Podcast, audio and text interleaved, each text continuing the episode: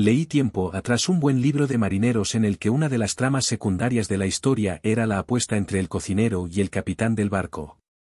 Incrédulo este ante la posibilidad de que el primero fuera capaz de prepararle una receta distinta de bacalao durante un viaje que duraría más de un año. Una tras otra el autor fue incorporando a la trama 400 maneras diferentes de cocinar este pez. Yo solo me sé una, la que una y otra vez durante más de 20 años me preparó mi madre, bacalao al ajo arriero. Debes ponerlo a remojo durante al menos 24 horas, en las que se cambia el agua dos o tres veces. El bacalao que necesitas es el salado y desmigado, que normalmente procede de las partes menos nobles del pez, pero cerciórate de que esté acompañado de la piel. Debes ponerlo a remojo durante al menos 24 horas, en las que se cambia el agua dos o tres veces. Para atinar de verdad en este apartado, calculo que necesitarás aproximadamente un año, adaptando la fórmula, tiempo y cambios de agua, al tipo de bacalao que compras en tu zona y la peculiar manera que cada cual tenemos de entender el concepto de salado. Y eso contando que lo cocines por lo menos una vez al mes.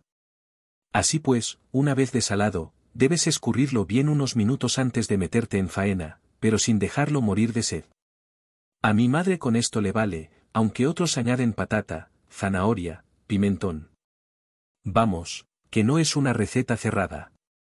Prepara unos dientes de ajo, una cebolla, tomate triturado natural, un pimiento verde, pelín de tomillo y laurel y un buen puñado de pimiento rojo, previamente asado, en tiras.